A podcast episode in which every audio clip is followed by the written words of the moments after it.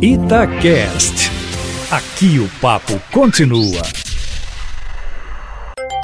Abrindo o jogo com Edilene Lopes. Entrevistas marcantes e informativas. Procurador-Geral do Ministério Público de Minas Gerais, Antônio Sérgio Toné, é um entrevistado do Abrindo o Jogo desta semana. No segundo mandato consecutivo, ao longo dos últimos anos, se viu diante das investigações sobre os dois maiores rompimentos de barragem do Brasil. Um orçamento, de acordo com ele, no limite. E em setembro viu a instituição virar notícia nacional depois da fala polêmica de um promotor que classificou o salário base de 24 mil reais como miserê. Apesar de tantos desafios, segundo Toné, o que prevalece é o trabalho do Ministério Público em defesa da população. Com um currículo extenso, o procurador-geral atuou em casos como deslizamento de terra, que matou mais de 30 pessoas na Vila Barraginha, em Contagem, e na primeira condenação do traficante Fernandinho Beiramar. Depois de mais de três décadas de ofício, o procurador agora se vê às voltas com a defesa da própria profissão. Um dos temas de atenção no momento é a Lei de abuso de autoridade, que começa a valer em janeiro e pode enfraquecer o combate ao crime organizado e até colocar promotores e juízes no banco dos réus. Ao longo da carreira, Antônio Sérgio Toné perdeu um amigo, o promotor Francisco José Lins do Rego, assassinado a mando de um dono de posto de gasolina que estava sendo investigado. Zé Lins hoje dá nome à rua onde foi morto, na esquina com a Avenida Prudente de Moraes, na região centro-sul da capital, e também provocou uma mobilização nacional que mudou a forma como a instituição encara o risco que é inerente à profissão. Diante do risco, um promotor tem medo? Além da morte, a impunidade assombra os membros do Ministério Público? O número de profissionais e o orçamento são suficientes para a realização do trabalho? Os crimes de Brumadinho e Mariana podem ficar impunes? Essas e outras perguntas o procurador Antônio Sérgio Toné responde no Abrindo o Jogo de hoje. Procurador, muito obrigada pela entrevista. E eu queria que o senhor contasse para a gente a trajetória do senhor. O senhor é natural aqui de Minas Gerais mesmo ou não? O senhor vem de outro estado? Eu sou do interior do estado de São Paulo, nasci numa cidade chamada Adamantina, na Alta Paulista, e me criei em Tupã. Em, em Tupã eu comecei a trabalhar muito novo, registrado com 15 anos. Mas antes disso já tive alguns empregos. É, e depois eu trabalhei durante quatro anos numa empresa. Aí, no meu tempo de faculdade, trabalhei num banco, Banco Bandeirantes, que foi até é, não, nem existe mais, né? foi comprado por outros bancos. E durante é, é, é, o período da faculdade, eu já comecei a me inclinar pelo Ministério Público.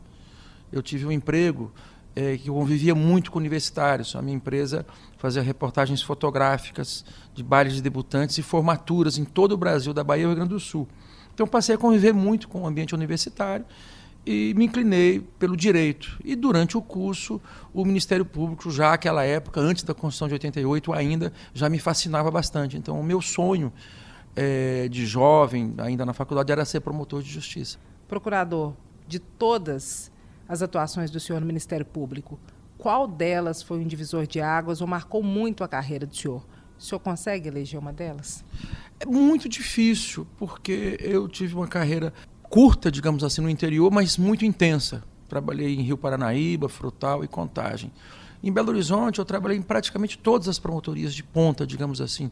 Fui promotor do júri, fui promotor na execução penal, fui promotor de defesa do patrimônio público, é, trabalhei na tóxicos, né, trabalhei também na, na, na defesa da, da, da, pessoa com deficiência. É, então é difícil eu identificar um caso específico.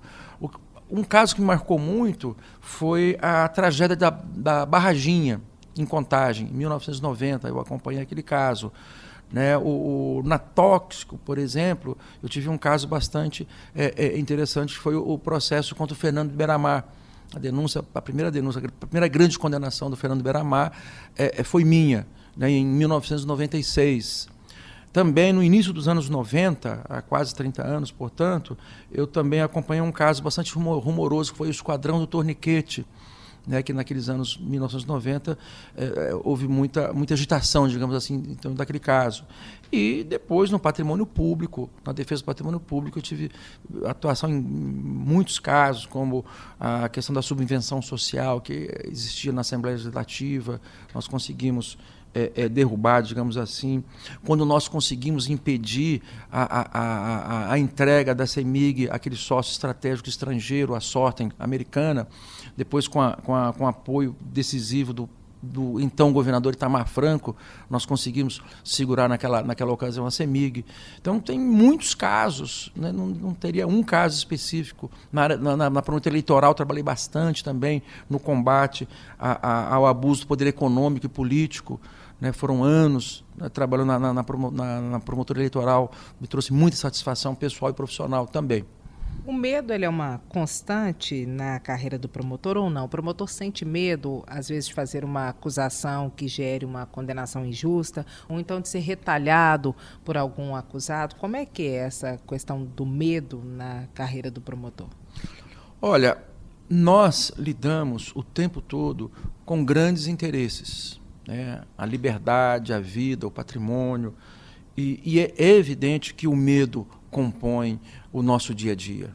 O medo é, é, é, te coloca também grandes responsabilidades. Né? Muitas vezes a atuação nossa envolve risco de morte, né? muitas vezes somos ameaçados né? Isso é comum hoje, coordenando o Ministério Público, chefiando. Eu tenho vários promotores de justiça e promotoras de justiça que são escoltados, que têm, têm segurança. Eu mesmo, durante diversas fases da minha carreira como promotor, eu tive escolta. tive. Então, o medo ele, ele compõe o nosso dia a dia. Mas não o medo que leva ao acovardamento, digamos assim, mas o medo como sinônimo de responsabilidade. Você tem que ter grandes responsabilidades para não acusar injustamente, para não se omitir quando, quando um, um grande dano, né, quando o crime está tá campeando, digamos assim. Então, o promotor de justiça e a, e a promotora também, no caso, o gênero, né, é, é, tem que ter essa responsabilidade. A morte do promotor Francisco José Lins do Rego abalou muito os promotores, principalmente daquela geração, porque vocês recebem muitas ameaças, mas a concretização de um assassinato não é algo tão comum assim. Como é que foi para vocês? Foi impactante, foi muito impactante, porque o Chico além de tudo, era um grande amigo meu. Nós entramos juntos no Ministério Público, dois jovens, né, com 23 anos na época, e, e, e o, o, Chico todos os dias passava pela minha sala, todos os dias.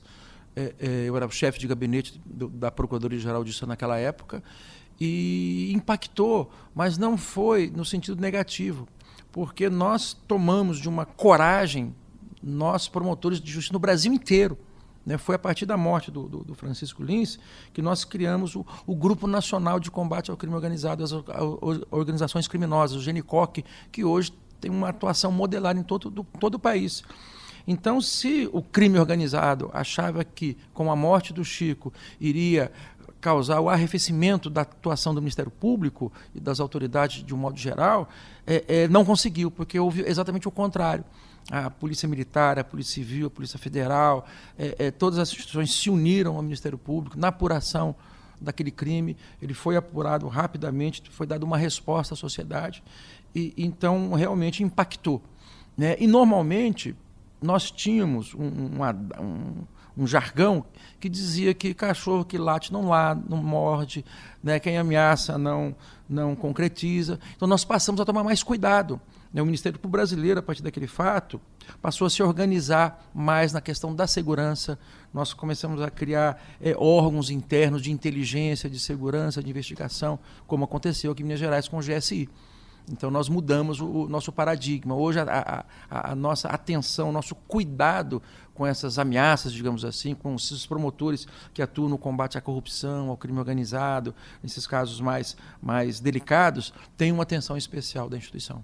Hoje, qual é o principal desafio do Ministério Público em Minas Gerais, de forma geral, da instituição Ministério Público? É uma questão financeira, é uma questão orçamentária, não é? Tem a ver com legislação? Hoje, qual é o principal desafio do Ministério Público? O grande desafio da instituição, não só do Ministério Público de Minas Gerais, mas bra brasileiro, é atender a demanda. A, a Constituição ela prescreveu que o Ministério Público ele é o responsável pela fiscalização e tutela das políticas públicas. Aí você vê é, segurança pública, saúde, educação, infância e juventude, é, habitação e urbanismo, a defesa da probidade, do patrimônio público, combate à corrupção. Então tem um leque muito forte. É difícil você abrir um jornal, assistir um jornal de manhã ou qualquer do dia em que o Ministério Público não está inserido em algum contexto. Então, essa é a grande dificuldade. E, aliás, a todas essas demandas com carências de recursos. Em Minas Gerais, hoje, por exemplo, nós temos cerca de 300 vagas no quadro de promotores de justiça, mais quase 400 de servidores. O, o, nosso orçamento é bastante limitado, nós temos um limite na lei de responsabilidade fiscal para gasto com o pessoal. E, e, enfim, então nós temos que ter muita eficiência, muita resolutividade, muita competência para executar todas essas funções com poucos recursos. Tem como resolver sem ter mais dinheiro, aumentando a eficiência, ou é uma questão é, só de, ou é uma questão também de alteração de legislação e competência, ou não é isso? Eu penso que passa pela competência, pela, pelo ajuste. Nós estamos promovendo aqui no Ministério Público um, um, um programa de eficiência administrativa né? Nesses três anos de administração, eu não contratei nenhum servidor, não, não realizei concurso pra, no nosso quadro de servidores. Os promotores que nós contratamos já foram, nós já perdemos, digamos assim, porque está vindo muitas aposentadorias, é, muitas vezes colegas que vão para outras carreiras de outros estados. Então, nós estamos trabalhando com bastante eficiência e investindo muito em tecnologia da informação. Né, a, a, o nosso parque tecnológico era muito carente, o MP de Minas Gerais era classificado pelo Conselho Nacional do Ministério Público como o último do país em investimentos em tecnologia da informação. Nós conseguimos reverter isso nesses três anos. Estamos com vários programas, é, é, como o processo extrajudicial eletrônico, né, programas é, é para investir na, na, tecnologia da informação, para otimizar e dar mais eficiência para os membros e servidores. Dividir com outros órgãos, não. Tudo que o Ministério Público faz hoje é o que o Ministério Público mesmo tem que fazer. Exatamente. Agora o senhor falou da questão do orçamento, o Poder Executivo em Minas Gerais vem pedindo aos outros, outros poderes que também façam cortes nos gastos por causa da situação financeira do Estado de Minas Gerais. O Ministério Público consegue fazer algum tipo de corte ou não já trabalha no limite? Vocês enviaram para a Assembleia Legislativa, vou chamar de suplementação orçamentária, não sei se necessariamente é isso, mas a autorização para utilizar parte do orçamento que cabe ao Ministério Público precisa de fato desse dinheiro? Vocês vão conseguir cortar algo? Como é que está essa situação? O, o, o, Ministério Público tem sido exemplar no que concerne a, a austeridade na execução orçamentária nós, nós estamos fazendo todos esses novos investimentos na instituição, principalmente na, na, na tecnologia da informação. Nós conseguimos desapropriar um prédio é, é, é aqui nas proximidades da Procuradoria de Justiça para alocar todas as promotorias de defesa do cidadão. Isso tudo sem nenhum centavo a mais no orçamento, né, gerindo o nosso próprio orçamento com, com bastante é, é, é austeridade. O, nós estamos também contingenciando, desde 2017, nós estamos contingenciando o nosso orçamento, porque o Estado eh, eh, aderiu a algumas negociações com a, com a União e isso foi uma imposição da Lei Complementar 156. Então, já, já é o terceiro ano que nós não estamos, eh, digamos, gastando todo o orçamento, nós estamos colaborando né, a, a, nós estamos sacrificando, de uma certa forma, os nossos servidores. A database de 2018 de 2019 não foram pagas, já está chegando a 2019. A carreira dos servidores está atrasada já há quase dois anos. E, e, o MP não está contratando, já há quase três anos que nós não contratamos servidores, não realizamos concurso. Isso tudo tem feito com que o MP fique dentro do limite da lei de responsabilidade fiscal e, ao mesmo tempo, está colaborando né, dando a sua colaboração com o Estado nessa crise que nós estamos vivendo. Vai permanecer assim no próximo ano e reduzir mais do que vocês já têm reduzido é impossível?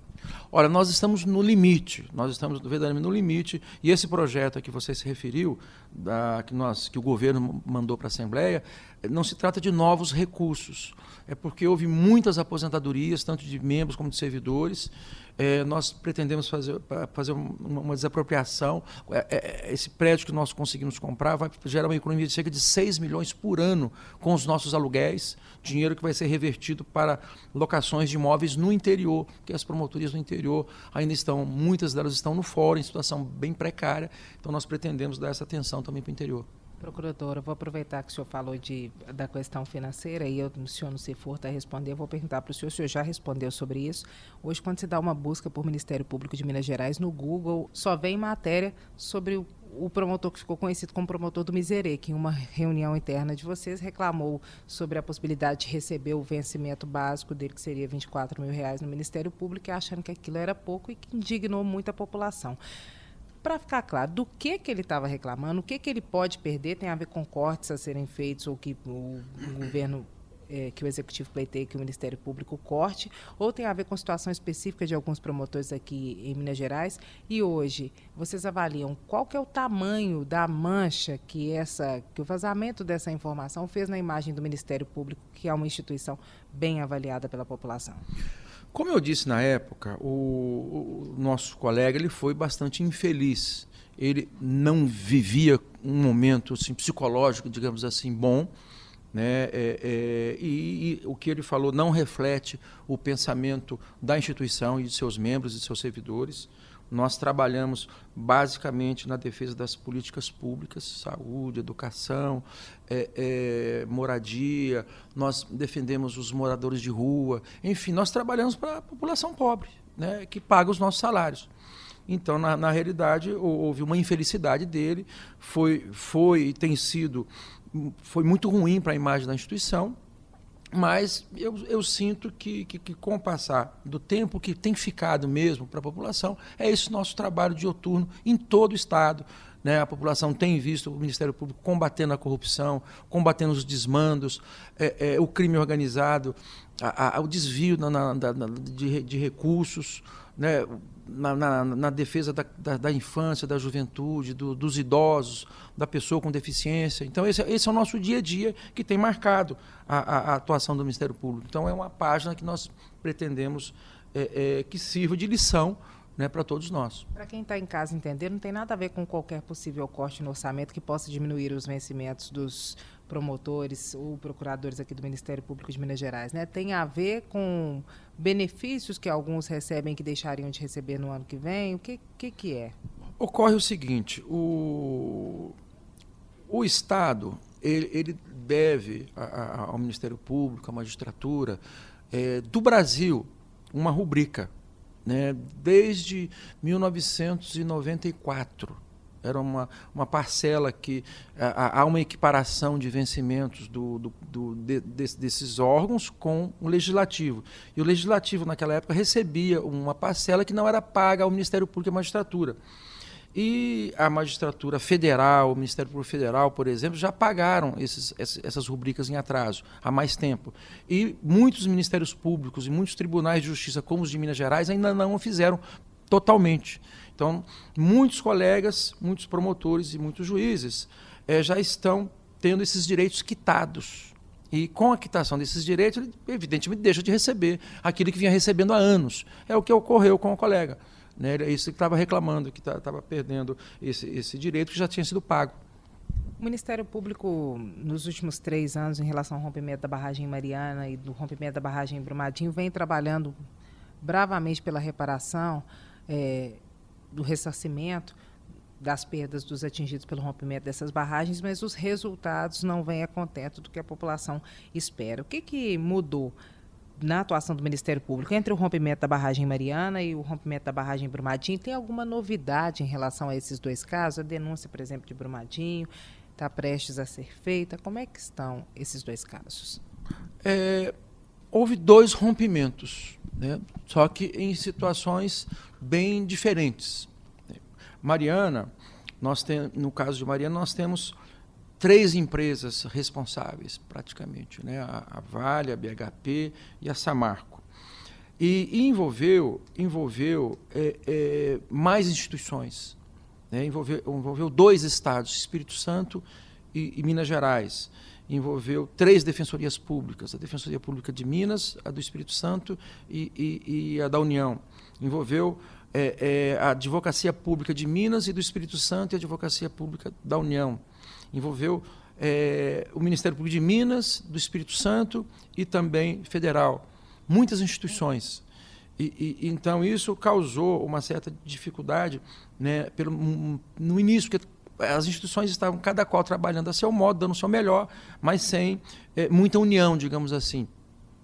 Quando eu entrei como Procurador-Geral de Justiça, nós já tínhamos um ano do evento. Então, nós conseguimos é, é, reorganizar a nossa força-tarefa, é, nos aproximamos de todas essas entidades, todos esses órgãos, todos esses poderes, é, e passamos a ter um trabalho mais conjunto. E, a partir daí, os resultados foram mais satisfatórios, estão sendo mais satisfatórios, estamos avançando mais, é, é, no caso de Mariana.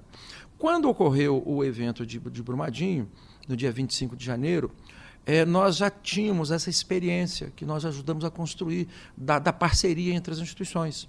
Então, por que está sendo mais, mais ágil porque tem sido mais as negociações agora, que nós conseguimos, desde o primeiro dia, é, colocar todas essas, essas, entidades, todos esses órgãos, trabalhando em conjunto, desde o primeiro dia. E, em face de apenas uma empresa, a Vale, não há uma corresponsabilidade. Nós não, não, não admitimos também a criação, por exemplo, de uma, de uma fundação, como é a Renova, no caso de, de, de Mariana. Então, a responsabilidade é exclusiva e direta da, da Vale. Então, isso tem ajudado muito a, a, a compor um ambiente favorável para negociações com a própria Vale. Né? A, e nós estamos avançando bastante nesse trabalho de parceria com as entidades. A denúncia em relação ao Brumadinho está prestes a ser feita. E o senhor acredita, de fato, na responsabilização dos que é, estiveram presentes e tiveram responsabilidade pelo rompimento da barragem Mariana, porque até hoje nada, né? E um outro fator também que está sendo bastante favorável no caso da tragédia de Brumadinho é que a, a, as investigações estão tramitando na justiça estadual. Isso tem facilitado muito, porque o Poder Judiciário de Minas Gerais tem sido muito ágil, muito responsável nas respostas.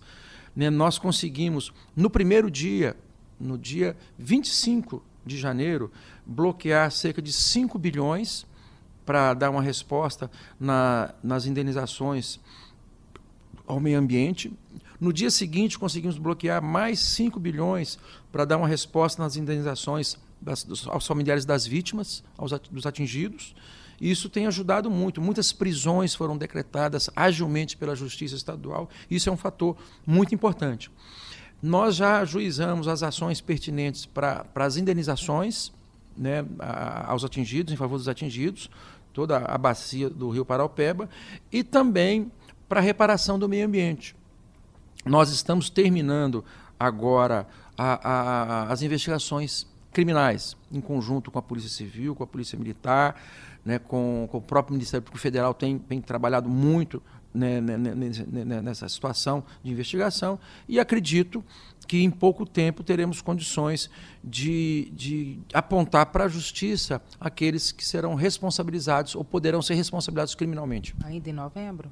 Eu acredito que sim. Eu acredito que a, a, a, nós estamos tendo grandes colaborações também do, do parlamento, né, a, a, Assembleia Legislativa de Minas Gerais, o Senado e a Câmara dos Deputados fomentaram CPIs, isso num, trabalho harmônico também conosco, tem ajudado muito, né? E acredito que possamos brevemente concluir com, com, com, esse trabalho. O senhor tem algum temor de que justiça não seja feita, de que os responsáveis não sejam punidos, dada a demora, por exemplo, em relação a Mariana? Tenho. Esse temor sempre existe, porque a, a, a um processo muitas vezes sofre mil vicissitudes Mariana, por exemplo, houve uma disputa muito intensa por competência, por atribuição entre o Ministério Público Estadual e Federal naquela época, consumimos muito tempo, tempo que nós não consumimos aqui. Nós tivemos um trabalho harmônico desde o começo, no âmbito de Brumadinho. Né? Nós vamos acompanhar essas, essas ações, tanto do socioeconômico quanto do socioambiental, e também a criminal.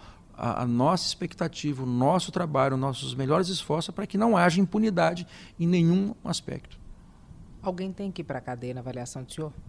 Eu acredito que, é, havendo responsabilidade criminal, o, o, caminho, o caminho natural é, é, a, é, a, cadeia. Por falar em parlamento, eu queria que o senhor avaliasse é, o pacote das 10 medidas anticorrupção que foi aprovado pelo Congresso Nacional. Queria saber se o senhor era um apoiador da versão original dessas 10 propostas e se o senhor acredita que o Legislativo tenha, de fato, punido o Judiciário, o Ministério Público, a Justiça, é, com a questão relacionada ao abuso de autoridade? Olha, eu tenho acompanhado a tramitação desses projetos em Brasília já há praticamente três anos. E esses projetos tramitam muito a, a, a, ao sabor dos acontecimentos do dia. Né? Muitas vezes o Ministério Público realiza uma, uma, um trabalho, uma operação, acaba impactando alguns, alguns interessados e aí ocorre do, do, do, de, da aprovação de alguns projetos. O projeto de abuso da autoridade seguiu essa rotina, seguiu essa, essa, essa linha, digamos assim. É, não é um, um, projeto que vai. É, é, que, que vem no interesse do Poder Judiciário, do Ministério Público, das autoridades de um modo geral, porque nós já tínhamos uma lei de abuso de autoridade e, e agora essa, essa, lei, essa lei de abuso de autoridade pode, pode ensejar é, um, enfraquecimento ao combate ao crime organizado, ao combate à corrupção. Mas, por outro lado, constituir um grupo né, de, de, de, estudiosos do Ministério Público para fazer um estudo profundo dessa lei, para saber dos seus efeitos, como que ela vai impactar o dia a dia dos promotores de justiça em todo o Estado, né, para a gente poder orientar os colegas e principalmente, principalmente passar uma mensagem muito firme, uma mensagem é, é, de que nós não vamos nos deter com, no combate à corrupção, no combate ao crime organizado.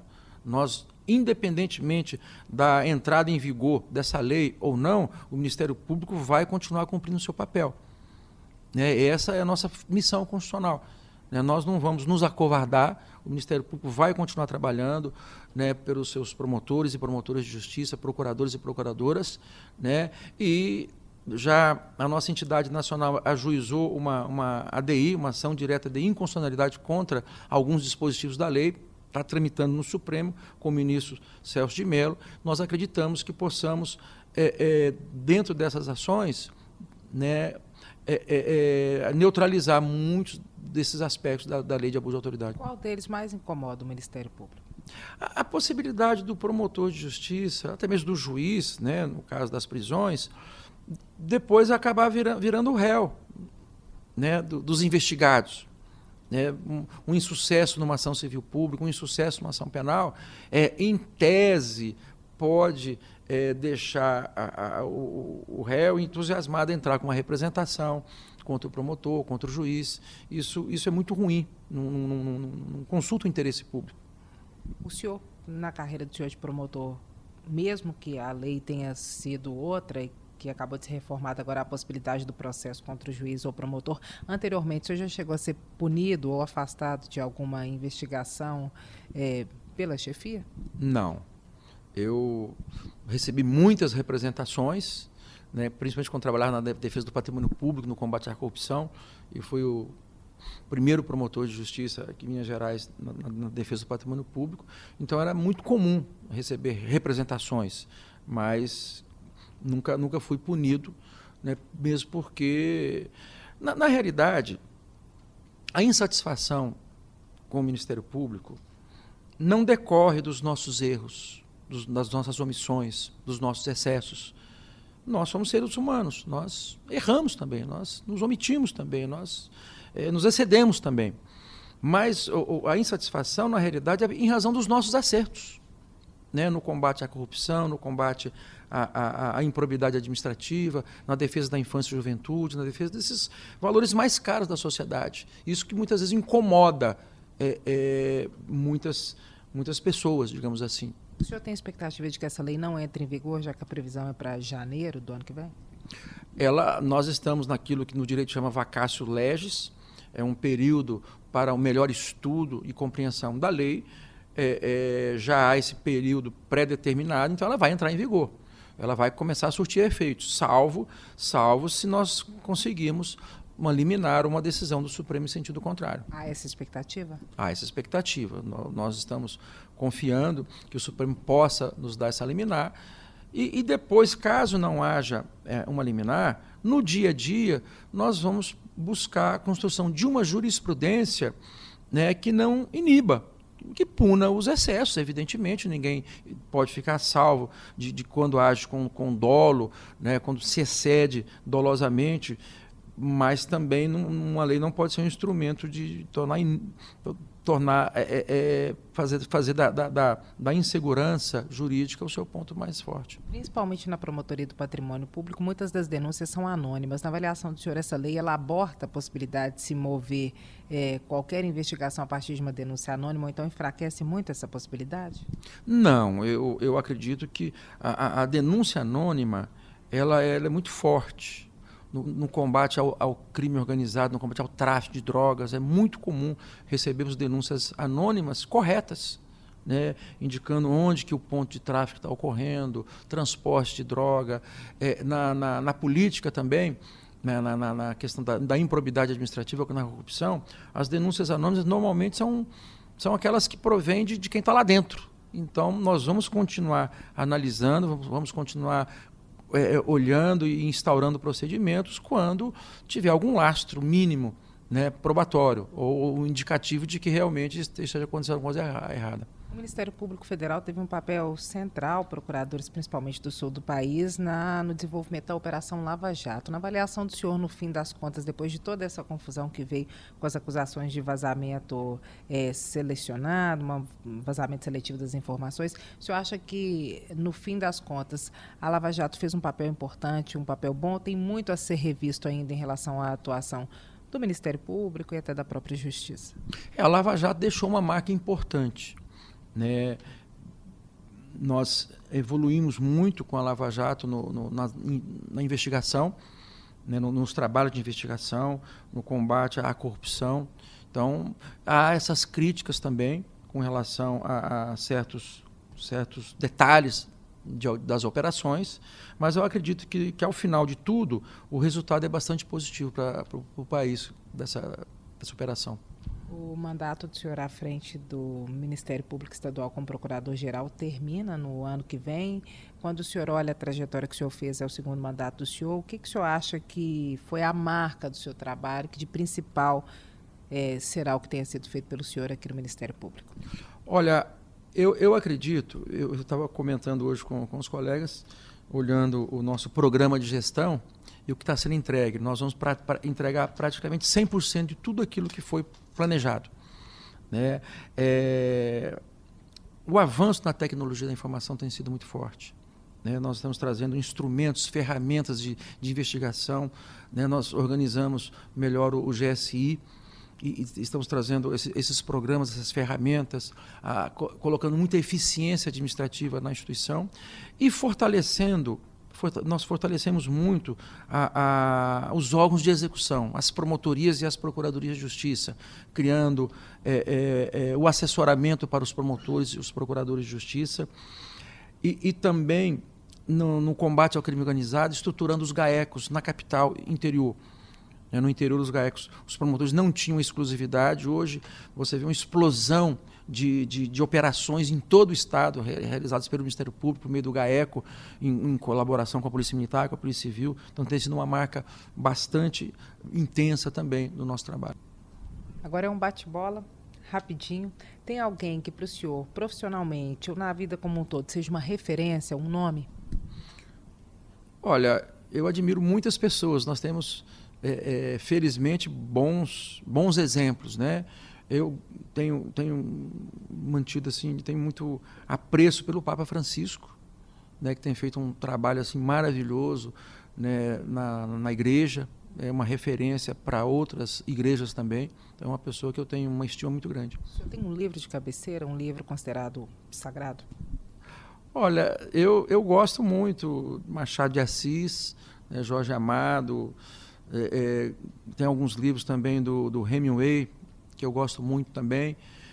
Agora, um livro que, que me impactou muito né, na minha juventude, agora, reli novamente, é, é, o Grande Sertão Veredas. É um livro que, que mexe comigo toda vez que eu, que eu pego a lê-lo, pego a estudá-lo.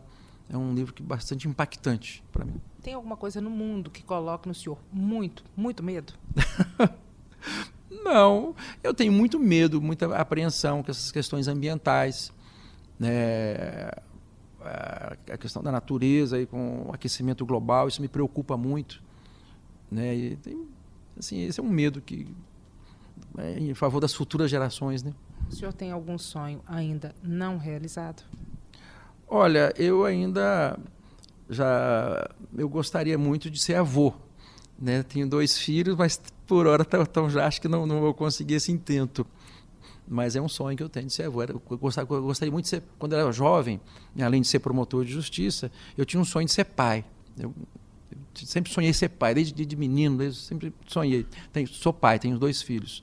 Né? E, e agora, né, a, a, a, idade vem chegando, né?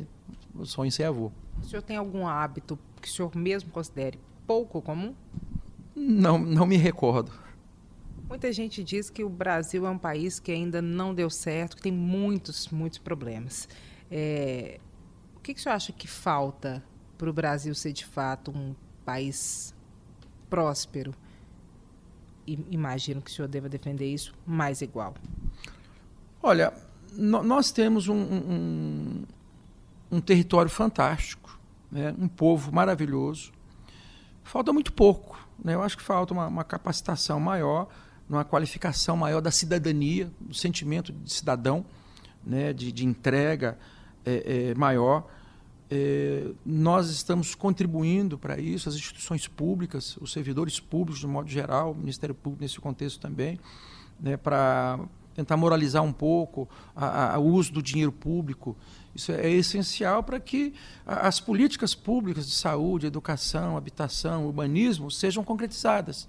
Então, eu acredito no dia em que a população, que é composta por pessoas pobres, em sua grande maioria, tenha acesso aos serviços públicos, tenha acesso àquele mínimo existencial traçado pela Constituição, aí sim nós poderemos ser um considerado ser um país maior, um país de respeito. Mas enquanto nós tivemos uma, uma concentração de renda miserável, né, a, com a, a riqueza nas mãos de poucos, de uma população pobre e, e, e, e vivendo boa parte dela abaixo da linha de pobreza, eu não acredito que o Brasil é, é, é, é será respeitado, digamos assim. Então eu acredito que no dia em que nós conseguimos dar uma renda melhor para essa população, o país vai crescer juntamente. No momento, o senhor acredita que a gente esteja no caminho certo ou na contramão? Olha, é, é, muitos programas indicam um caminho certo, outros programas indicam um caminho errado. Né? É, então nós temos que continuar lutando, nós temos que continuar é, vigilantes para que não haja nenhum retrocesso em nenhuma política pública no Brasil. Nosso agradecimento ao entrevistado de hoje, Antônio Sérgio Toné, procurador-geral do Ministério Público de Minas Gerais, e nosso agradecimento também aos ouvintes do Abrindo Jogo. Quem quiser mandar observações, críticas e sugestões, estamos atentos nas redes sociais da rádio, no meu Instagram, Edilene Lopes, e também pelo e-mail edilenelopes.itatiaia.com.br. Nosso objetivo é sempre trazer informações em primeira mão até a próxima!